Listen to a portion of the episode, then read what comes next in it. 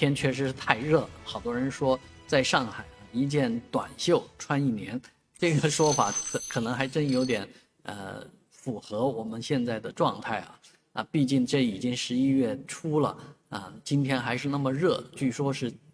最热的一天。啊，温度可能到了二十九度，很多人都感觉像回到了夏天。此时此刻啊，我也是，呃，这个感觉啊，这个穿的长袖是穿错了啊，我应该也穿件短袖来播这条新闻啊。但是呢，星期一的时候温度会断崖式下跌，会掉到十九度。今天看啊，像我国的北部啊，呼伦贝尔啊，什么地方已经下大雪了，而法国总统啊，也是风雪之夜啊。抵达了哈萨克斯坦，可见这个呃北方的冷空气已经开始啊，风雪已经起来。那这股冷空气将在星期一的时候抵达上海，所以忽冷骤冷恰啊骤热恰冷之时啊，大家一定要注意啊这个身体啊这两天呃除了出去玩之外呢，还是要呃注意衣服的增减啊，保证自己的。呃，身体不受冷空气的强